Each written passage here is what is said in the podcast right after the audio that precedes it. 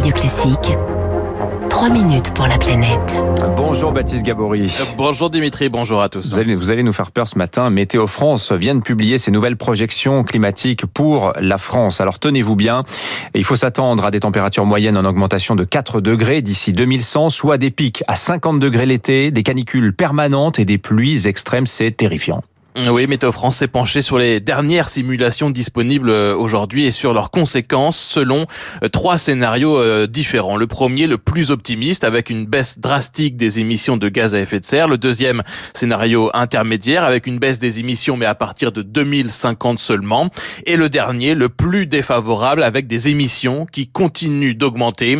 Marie Cardoncuf est la directrice adjointe de la climatologie à Météo France. Le scénario donc 8.5, qui est le scénario du laisser-faire, le scénario à peu près sur lequel on est aujourd'hui, nous mènerait vers une augmentation de près de 4 degrés à l'horizon 2100. Hein. Et dans certains modèles, euh, on va largement au-delà du 4 degrés euh, de réchauffement euh, global.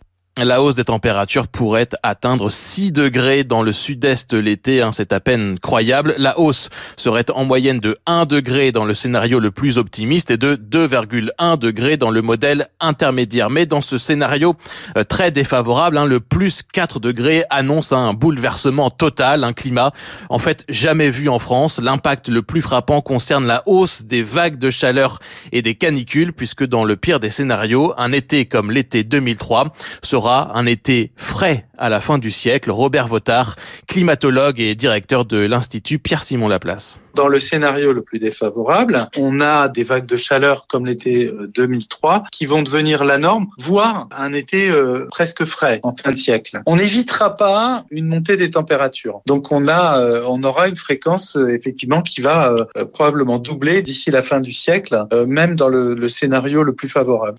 Et dans le scénario défavorable, le nombre de jours de vagues de chaleur serait multiplié par 5 ou même 10.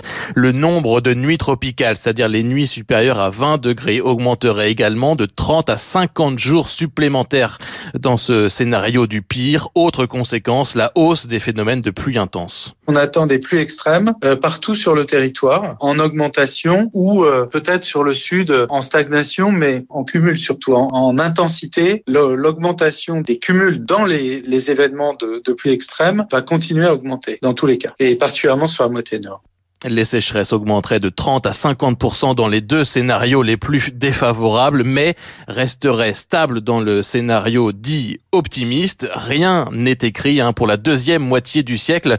Ces trois scénarios sont encore possibles, y compris le plus optimiste, ce qui, on l'a vu, limiterait nettement les impacts du réchauffement à venir. Mais, mais il va falloir euh, agir vite, très vite, selon Robert Votard les actions qui vont particulièrement avoir lieu entre maintenant et 2030 sont absolument cruciales. Euh, attendre les années 2030 nous amène de toute façon dans des températures euh, très élevées. Donc un scénario est optimiste est encore possible, mais pour y arriver, c'est vraiment euh, diviser par deux nos émissions de gaz à effet de serre d'ici 2030 en, en 10 ans. Hein. Ça donne la, la dimension de la transformation qui est à venir soit une baisse de 7% chaque année de nos émissions de gaz à effet de serre. Seule solution donc pour éviter la surchauffe de la France d'ici la fin du siècle. Bon, vous m'avez complètement démoralisé, mon cher Baptiste.